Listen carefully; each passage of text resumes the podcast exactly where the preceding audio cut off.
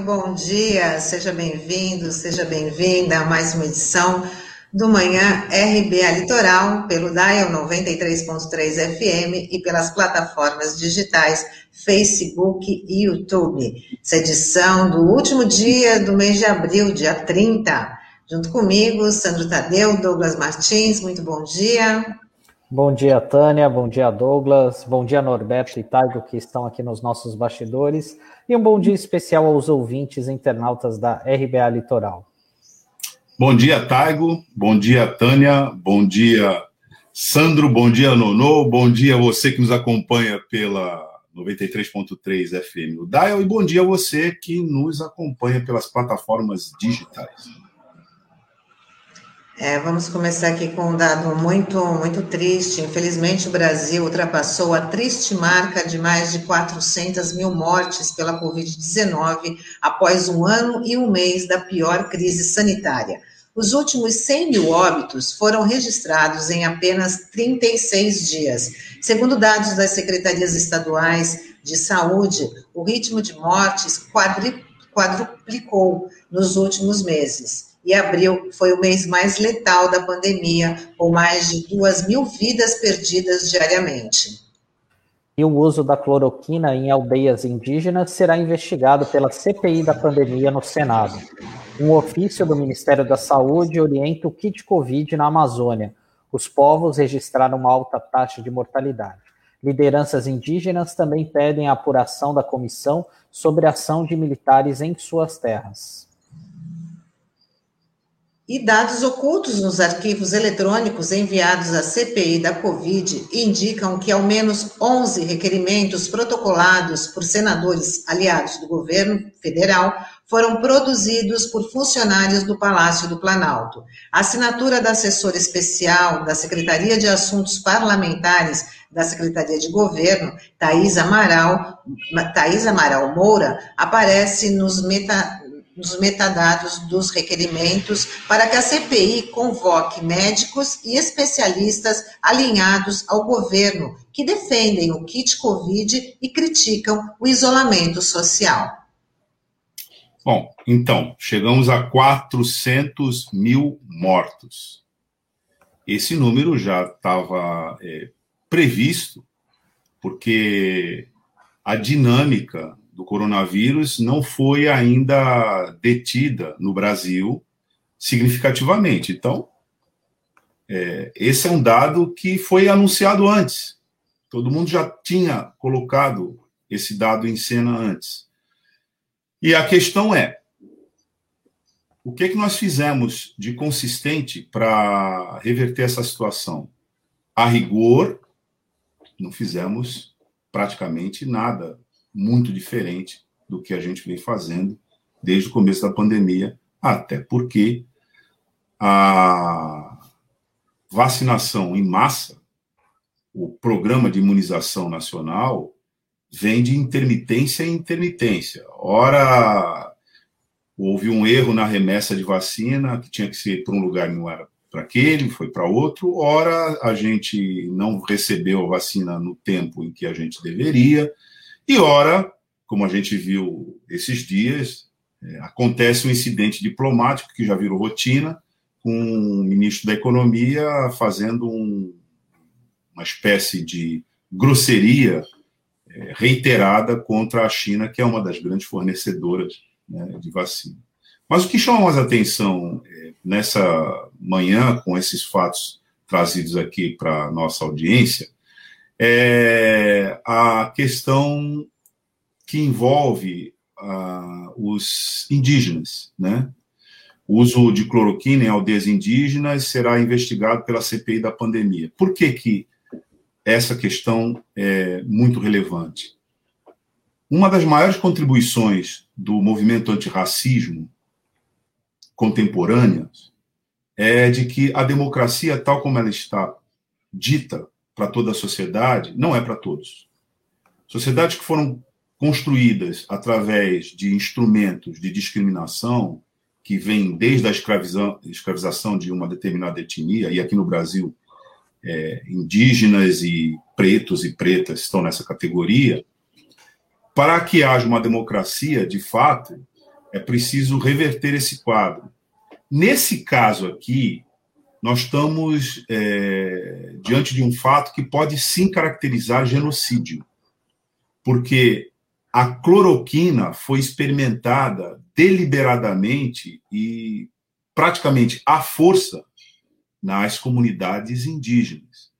A gente sabe que o isolamento social nessas comunidades tradicionais é impraticável, porque elas não vivem, não tem como sobreviver isoladamente. Então tinha que ter uma política específica para protegê-las. Em vez disso, o Estado brasileiro foi testou nessas comunidades o chamado kit Covid, hoje comprovadamente ineficaz e com consequências danosas, dependendo da situação, para aquele que ministra esse medicamento, naquele ao qual esse medicamento é ministrado, se tiver comorbidade, consequências gravíssimas. Imagine isso sendo feito pelo Estado brasileiro nas aldeias indígenas.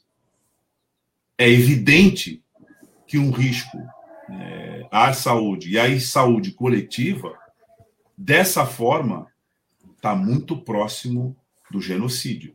E é o que realmente aconteceu.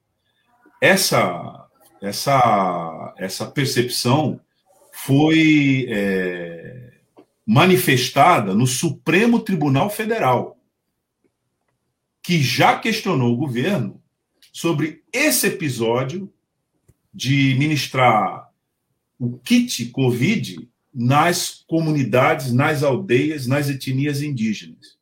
E uma vez que seja apurada essa consequência, está sim caracterizado genocídio, porque houve uma ação deliberada utilizando uma comunidade humana como uma espécie de é, laboratório para algo que não estava assegurado que seria favorável na defesa da saúde humana. Essa situação é gravíssima e chama atenção, e é por isso que a gente está falando aqui nesse comentário inicial, é, que pode, aí sim, estar presente é, todo o conjunto probatório que desemboca no genocídio. E o Douglas, e só para relembrar, né, é, assim, a gente se solidariza aí com as vítimas, né, com os familiares de quem perdeu é, pessoas aí para a Covid-19, e, e, a gente tem que lembrar que há um ano, no dia 28 de abril, o, o, Bolsonaro falou uma daquelas frases mais célebres, que foi aquele famoso e daí, que é sou Messias, mas não faço milagres, quando a gente bateu a marca de 5 mil mortes, o que é impressionante, né? Em um ano a gente teve aí praticamente era um número ínfimo de mortes até então, né? Para ver quanto que cresceu e mostra a gravidade da situação da Covid-19.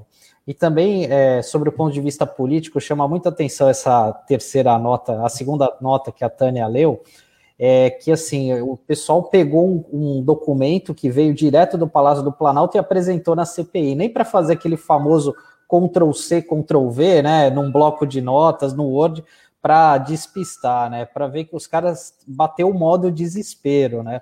E só para uma curiosidade técnica aqui dos ouvintes, né, que é a Tânia chegou a falar dos metadados. O que, que é isso, né?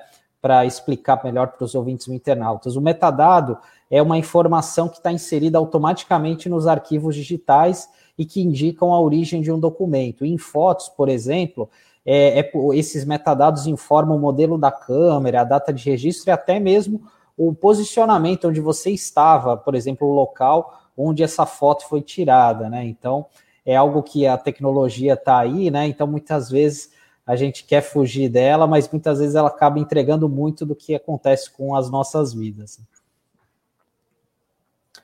E para dar sequência aqui, é, mais, um, mais uma fala preconceituosa do ministro Paulo Guedes, ministro da Economia.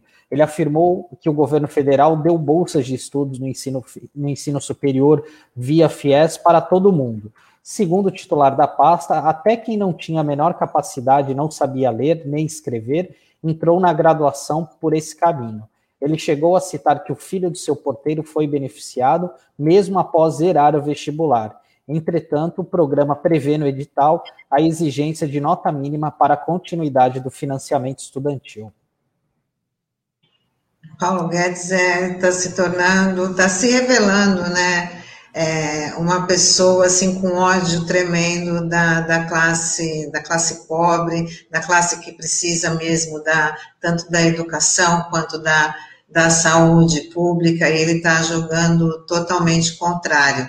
Naquela reunião que ele, que ele achou que não estava sendo gravada, ele já, além de ter falado da China, ele estava defendendo a privatização da saúde, da saúde pública, estava achando um absurdo a pessoa querer viver mais de 100 anos, que para ele acha que a pessoa tem que chegar no, numa certa idade, 80 no máximo, e aí tem que morrer, porque senão o Estado vai ter que gastar muito com, com essa pessoa. Então é aí Paulo Guedes se, é, se revelando e se identificando cada vez mais com, com, com esse governo. É a personificação da, da chamada elite do atraso, né? Como diz o Gessé Souza naquele livro, né? Porque é um absurdo um, um comentário de, desse, ainda mais de um ministro de Estado. Olha, é um pouco mais do que isso, é racismo. E insisto nisso ao fazer o comentário do nosso jornal hoje. Né? Porque as pessoas acham, têm uma noção de que racismo é apenas aquela discriminação que envolve diretamente um, alguém né, é, discriminando uma outra pessoa por conta da cor da pele, etc., por conta das características aqui no Brasil, de que é um segundo maior país de população negra no mundo, é, depois, é, inclusive, da Nigéria. Nenhum país no continente africano, depois da Nigéria, tem mais negros do que o Brasil, que é o segundo país de maior população negra no mundo, como eu disse antes. Mas o racismo, nesse caso, ele, e isso é preciso é, é, reforçar, não é apenas aquela discriminação direta e individual. Não é quando você considera um determinado grupo, né, segmento social, indigno de acessar políticas públicas, é, seja educação, de saúde, etc., que seriam básico para aquela para aquele grupo social é, sobreviver adequadamente. Como eu disse antes, quando se testou cloroquina ainda no estado de incerteza com relação às, aos efeitos colaterais do medicamento, que agora está comprovado que existem, são danosos, dependendo da comorbidade, no caso da Covid. Quando se faz isso com uma aldeia indígena, isso é racismo. E o genocídio, normalmente, anda colado com o racismo. Né? Alguém entende que aquele grupo né, religioso, étnico, etc., é inferior e tem que receber um tratamento inferior. Isso volta aqui nessa postura do, do, do Guedes, por quê? Porque ao fazer esse comentário que traz um preconceito de classe, uma discriminação de classe contra a classe trabalhadora, essa classe que ele milita cotidianamente contra na sua política, da qual ele expropria direitos sociais, a qual ele ataca e tem desprezo, e esse desprezo está aí demonstrado nessa manifestação de que, imagina, o porteiro né, do prédio dele foi acessar o sistema público de educação através de uma política pública de inclusão, este indivíduo dirige a economia do país. O que, é que se pode esperar de um indivíduo como esse dirigindo a economia do país? 114 milhões de desempregados, 30 milhões de desalentados, perda total dos direitos sociais, privatização da Previdência, e por que isso? Para privilegiar um grupo, um grupo de financistas que vai ganhar com a previdência privada, um grupo de financistas que vai se apropriar, agora em forma de lucro, daqueles direitos que eram é, até então parte do patrimônio da classe trabalhadora brasileira que o Guedes expropriou. Então, essa é uma expressão concreta da dinâmica de como se dirige esse país. E como se dirige esse país? Com ódio ao seu povo.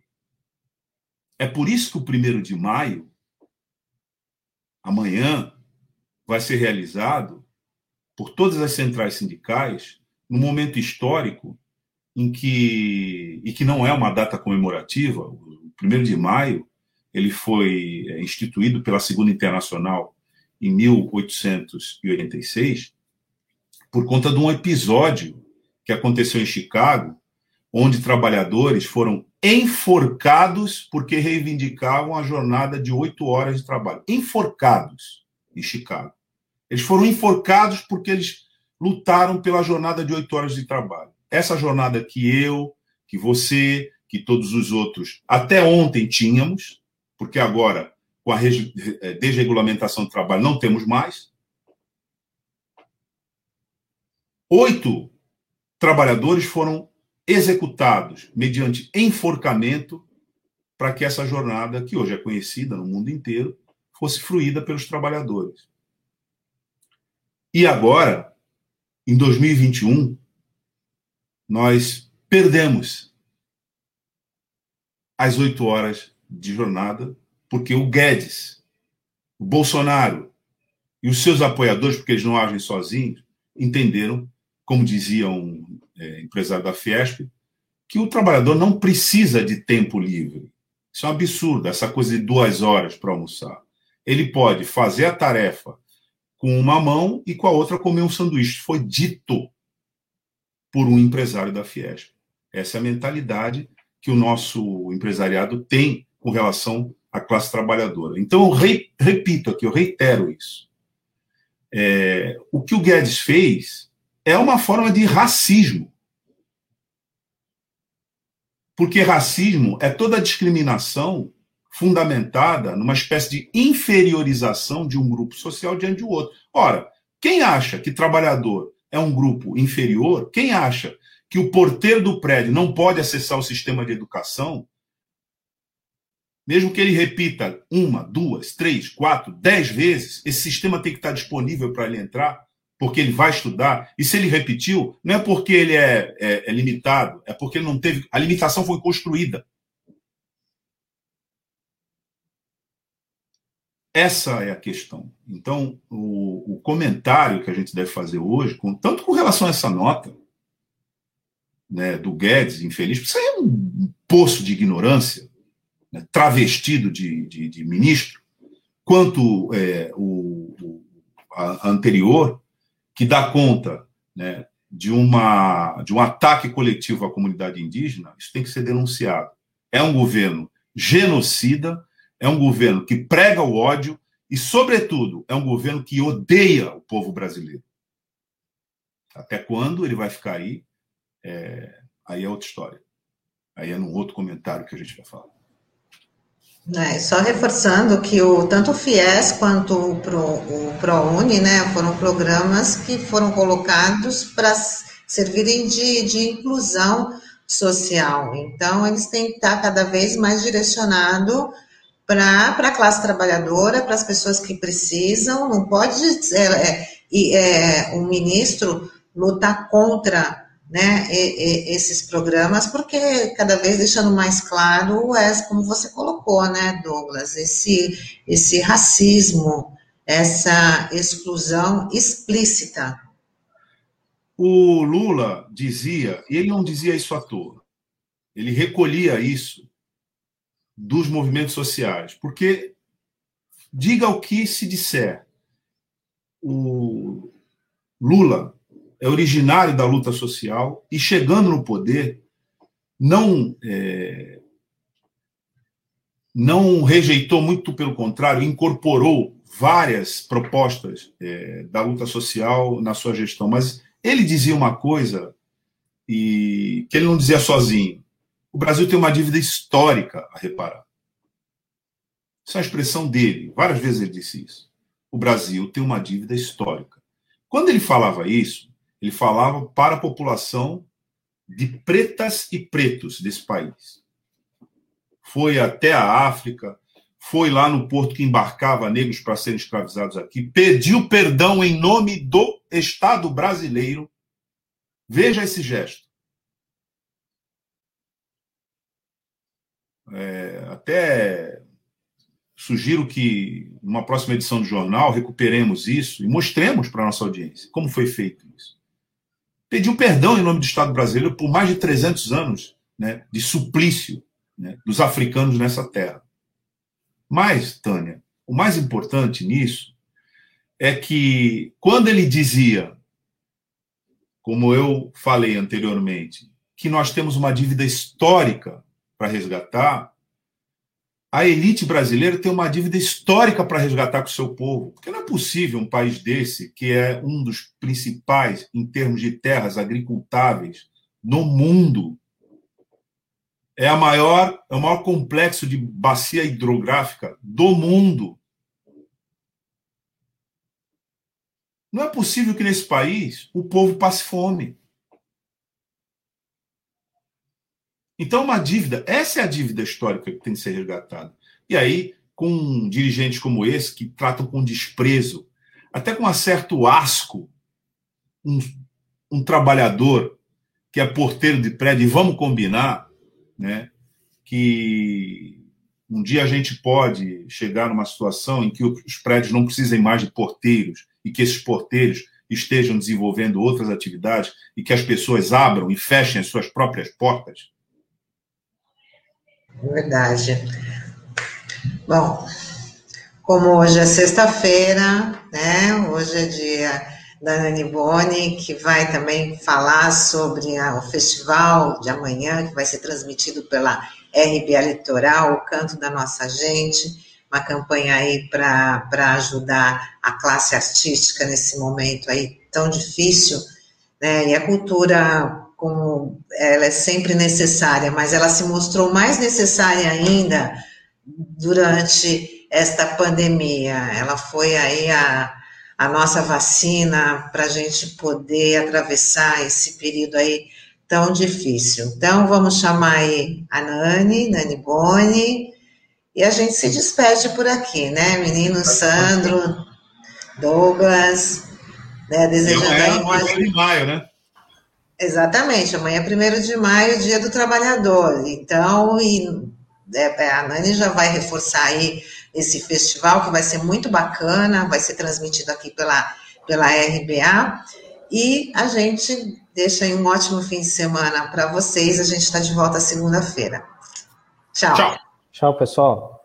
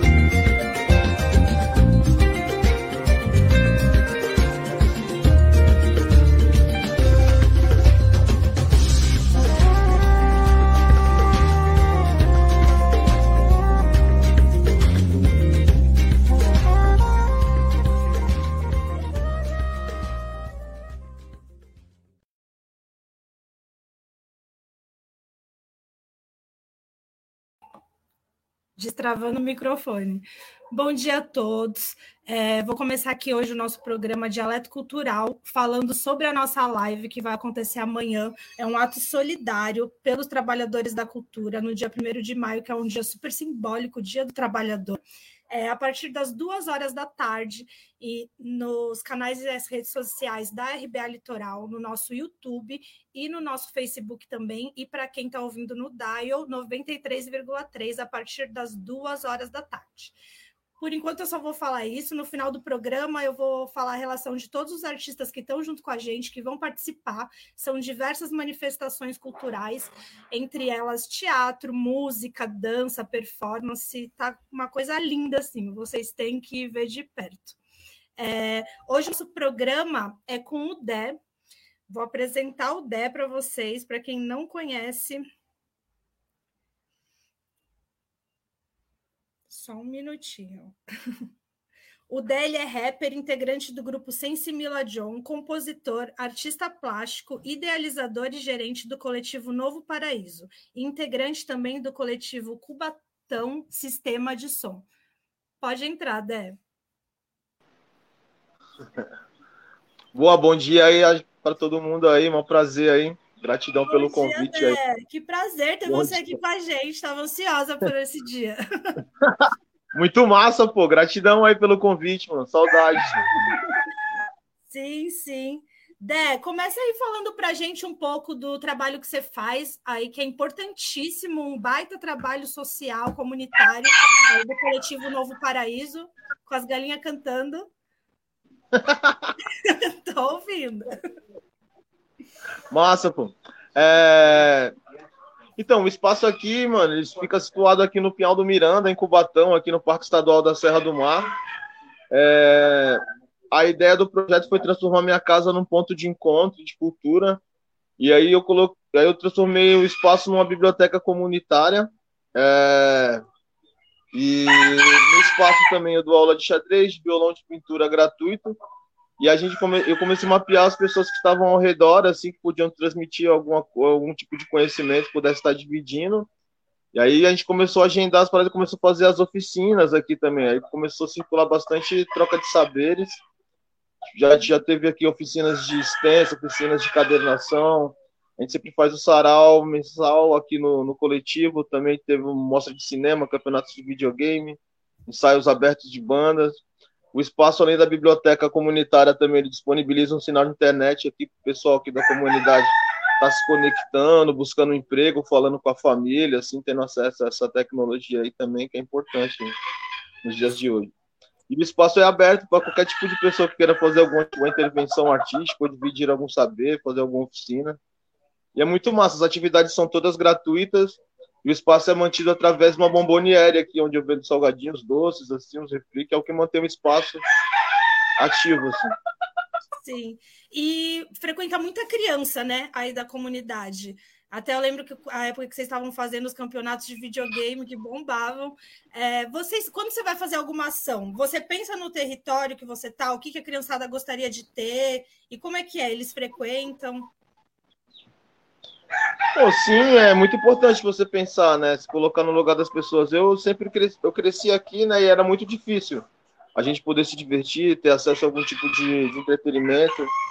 E é muito importante. Tanto é que no começo aqui das atividades a gente reivindicava por um espaço para a gente estar ocupando umas praças, porque não tinha praça, não tinha lugar para você andar de skate, jogar um futebol. Tinha gente que nunca tinha ido num teatro.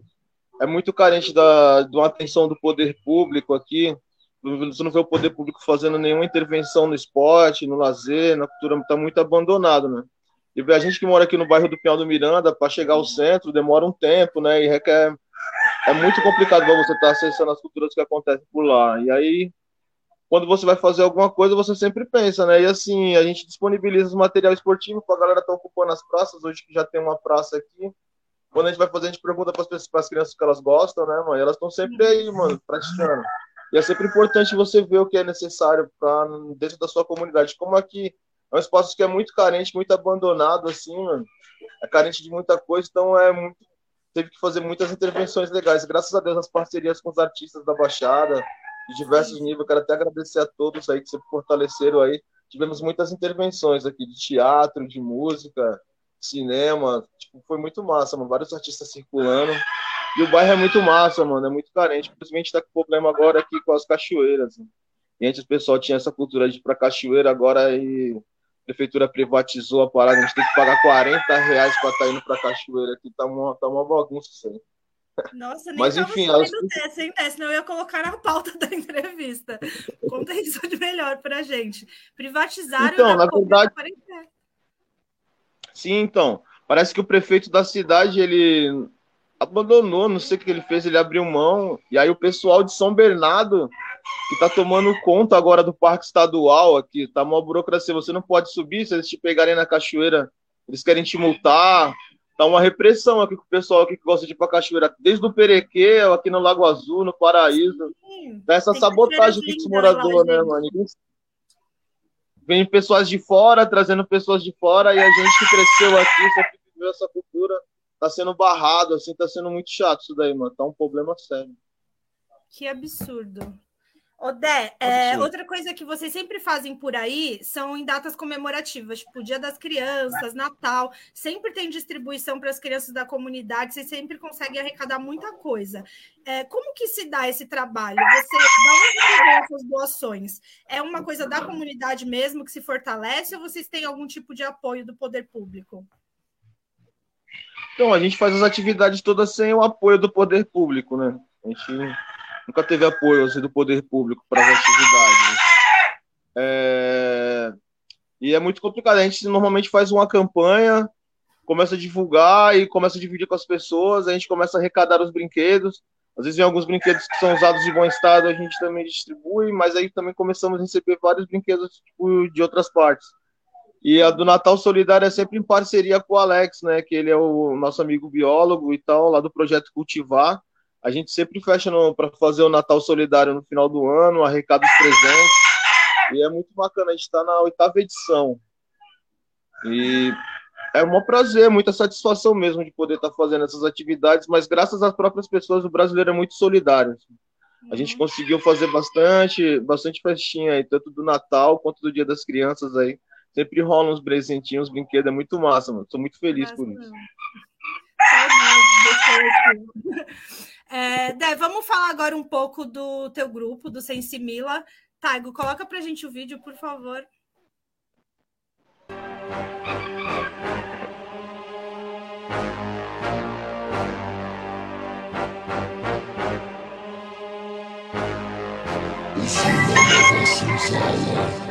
Usina Nova Senzala Usina Nova Senzala Usina Nova Senzala. Trabalhador tá no sol, na chuva de domingo a sábado Visando a melhora de sua família, conquistar seu espaço manipulado Empresa usado como descartável, é lamentável Trabalho escravo autorizado, trampando dando sua vida pela carta de euforia ou melhor, século 21, aposentadoria.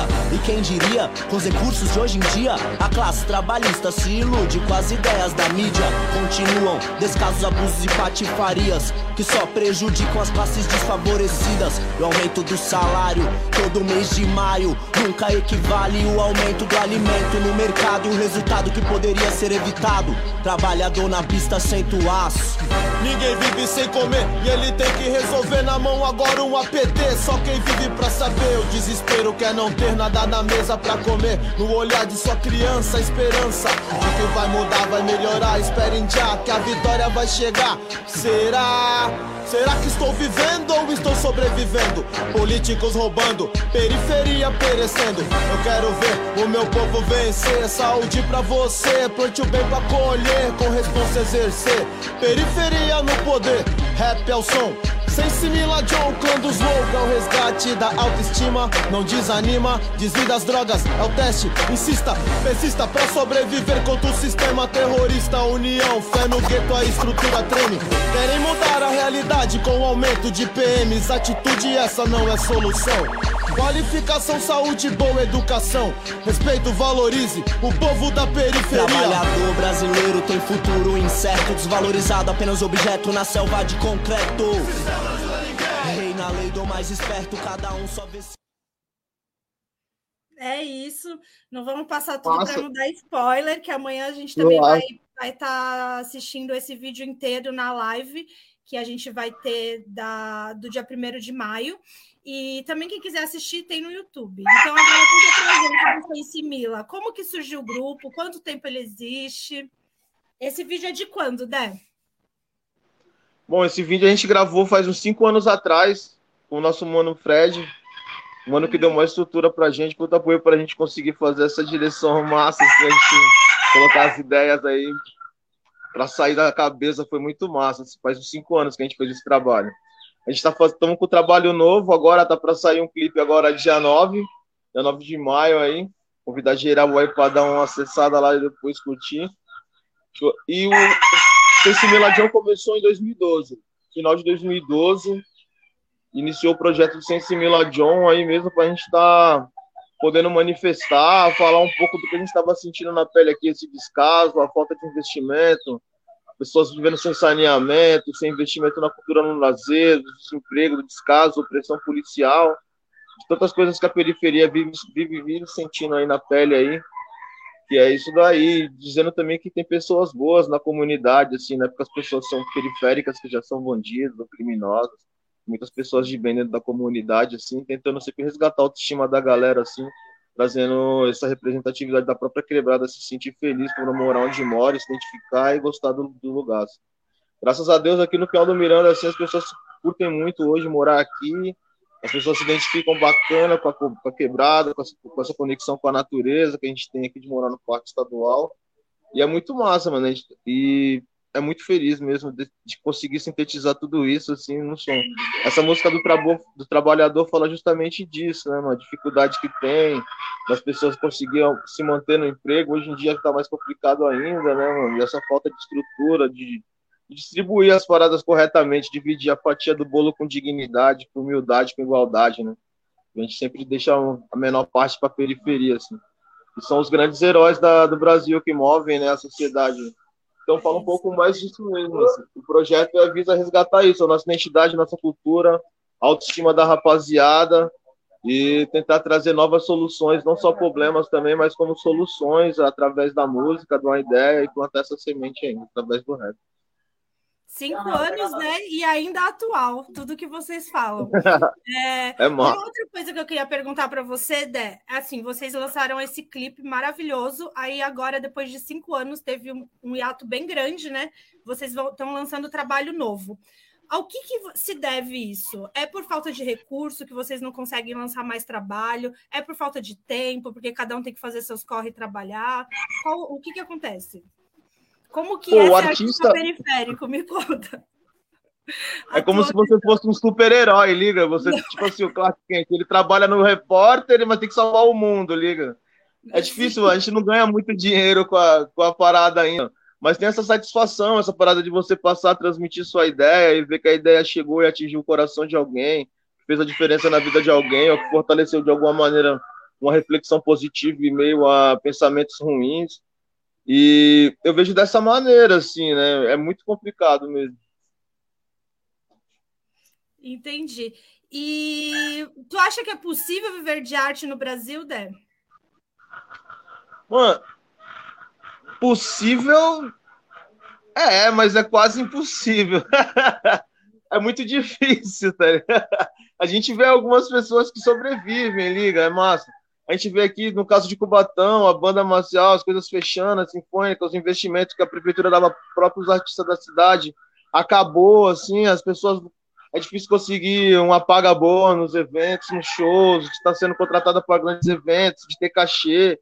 Liga, é muito complicado. Às vezes a gente faz mais pelo amor mesmo à arte e nessa parada de tentar levantar essa provocação assim na, na cabeça das pessoas fazer ela refletir para um lado positivo, enxergar um lado bom de onde ela está, ou se posicionar perante a guerra também, perante a Babilônia, para tipo, atingir uma meta, focar em alguma coisa e atingir e buscar, entendeu? Que a gente pode conquistar tudo que a gente quiser, mas tem que se organizar, planejar, embora seja muito difícil, assim, eu vejo com grande dificuldade os artistas sobrevivendo, assim. Mas a, a, cena cultural e musical da Baixada Santista é muito grande. Eu tenho vários amigos músicos e vários e vários que tocam pela noite em si mas ainda tem uma grande parte dessas pessoas que não tem aonde estar indo, não são contratadas, não são convocadas, mas elas querem estar se manifestando, querem estar expondo suas ideias, querem estar dividindo essa parada toda. E é muito importante estar tá tendo esse tipo de manifestação, das pessoas estarem fazendo todas as paradas junto, dividindo, e tendo essa oportunidade mesmo de estar tá passando a mensagem, as pessoas recebendo e trocando essas informações todas, porque é muito complicado. Normalmente é sempre uma denúncia, né? O rap, assim, porque é uma parada bem louca. A quebrada tá muito abandonada, tá muito esquecida, assim, perante o poder público, né? Então, Sim, muita pobreza pura, vai né, Sem assistência nenhuma. Mas é muito difícil viver de música, eu digo, assim, a gente poucas, pouco dinheiro a gente ganhou fazendo som mas a música nos levou para muitos lugares, assim, a gente conseguiu, tipo, para vários lugares, tipo Minas, Santa Catarina, ali, Rio de Janeiro. A, a música, né? A música me levou para vários lugares, na indústria não, você está sempre ali no mesmo lugar. Então a música é muito libertador. Eu que sou um artista, gosto de fazer arte, sempre fiz, eu tipo abandonei a indústria para poder estar fazendo arte. É muito complicado. Eu atualmente eu trabalho numa bomboniere para manter as minhas atividades artísticas, culturais, porque às vezes não tem muito uma um apoio, não tenho lugares para tocar, as pessoas não te contratam para ter uma paga. Muitas vezes eu tiro do pago para ter um rolê, assim, para fazer alguma coisa, assim, porque você tem que estar tá pagando a sua condição, você que tá indo, vindo, pagando as suas contas. Então, o artista é quase igual um super-herói, tem que ter um outro emprego para manter Sim. a sua é saga de artista, para poder salvar o mundo, que senão não vai, mano, é difícil. Dé, estamos finalizando aqui. Vou te fazer uma última pergunta. Você, Dé, o que, que você acha que podia mudar assim, de incentivo do poder público para a arte e a cultura periférica conseguir, de certa forma, ser fomentada? O que, que você mudaria se você tivesse esse poder? Bom, mano, talvez eu ia investir mais em, em atividades nos próprios centros que tem dentro da, da, da periferia. Talvez arrumar conduções, né, para estar tá levando o pessoal da, das periferias para o centro, para estar tá conectando, para as pessoas estarem se conhecendo, conhecendo os espaços. Tipo, se, talvez, sei lá, a prefeitura devia ter uma política pública de ter um transporte, né, gratuito, para estar tá levando as pessoas se conectando, ou talvez nos finais de semana, para ter pelo menos. Tem gente aqui que nunca foi nem no Parque Anelinas, né, porque não consegue levar os filhos e tal. Então, assim, é importante. Eu tive em Maricá, eu vi que funciona, o pessoal conseguiram lá ter o ônibus para estar tá linkando as pessoas, o pessoal do Pinheiro está indo conhecer os projetos da Vila Siri, da Vila Siri está indo para Vila Natal. Hoje o grande problema é a circulação. É muito caro para você estar tá circulando, para estar tá acessando outras comunidades, isso dificulta muito, assim. Às vezes tem um evento num bairro, vai, na Vila Natal, assim, para você chegar na Vila Natal são duas condições.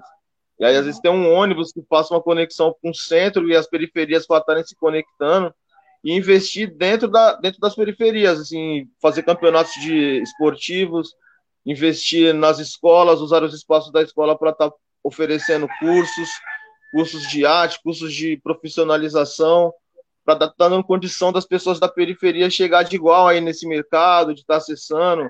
Ele está trazendo a cultura da periferia para o centro, e a do centro vindo para a periferia para ficar mais fácil de estar tá conectando as paradas. Hoje a gente, não só pela pandemia, as pessoas se conectam muito pela internet, mas ainda é muito difícil para as pessoas estarem circulando, se conectando. Falar, hoje eu vou em Santos, hoje eu vou para lá, hoje eu vou. A própria, no próprio bairro aqui, de bairro para bairro, já é difícil você estar tá circulando. Pelo custo, as pessoas estão desempregadas, estão sem dinheiro, as coisas estão muito caras, vê as pessoas passando dificuldades pesadas, né? Então, assim, em último estado, a mãe vai querer levar um filho no parque porque vai ter que gastar o dinheiro. Assim, sei lá, eu acredito que talvez uma condução de hora em hora ou de duas em duas horas que estivesse levando essas pessoas da periferia para o centro, sabendo que as pessoas, quando descer, vão ter uma condição para voltar, para não ficar pulando catraca ou pedindo carona, né?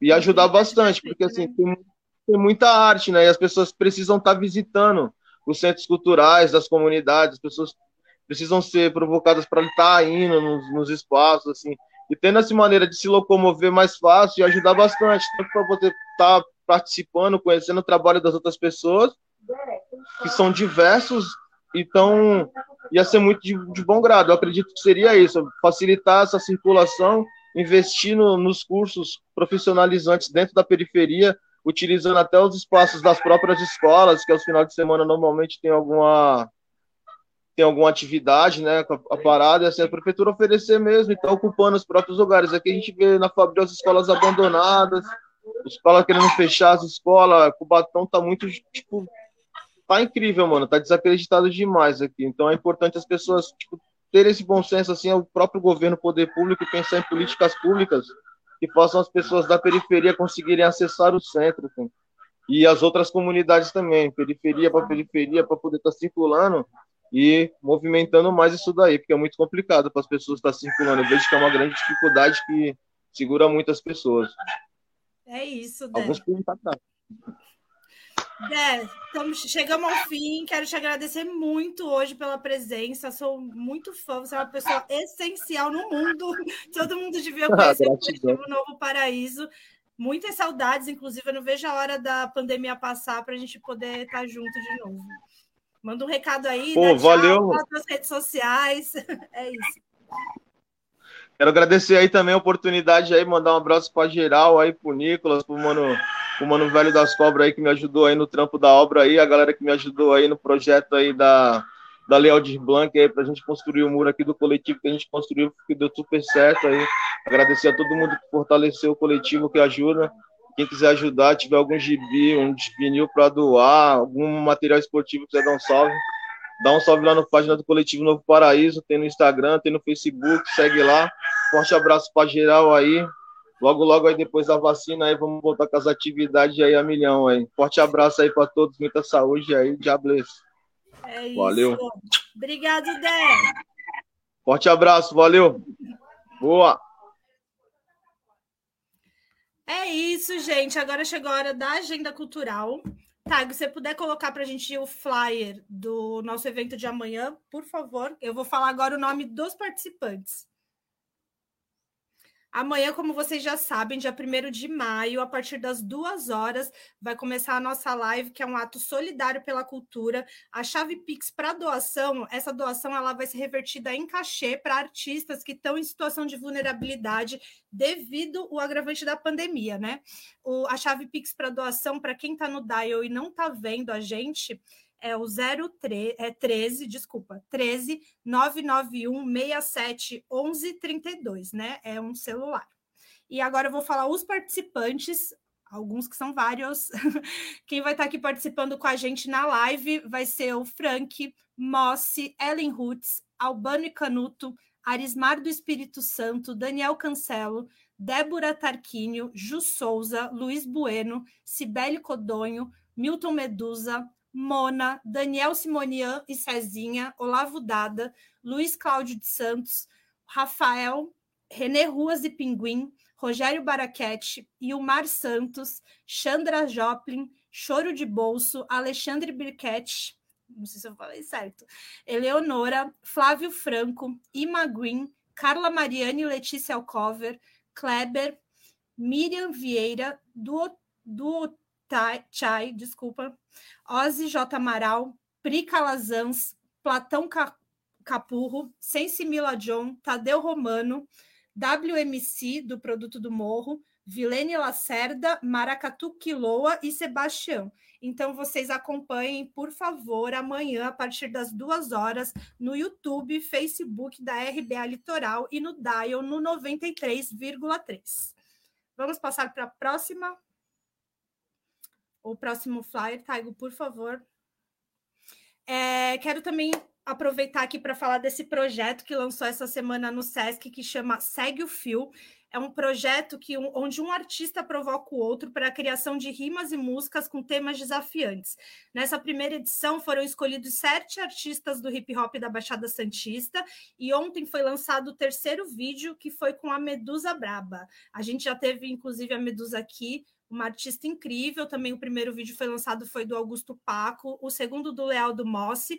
E é isso, acompanhem todos os dias a partir é, às 8 horas é lançado no Instagram do Sesc Santos.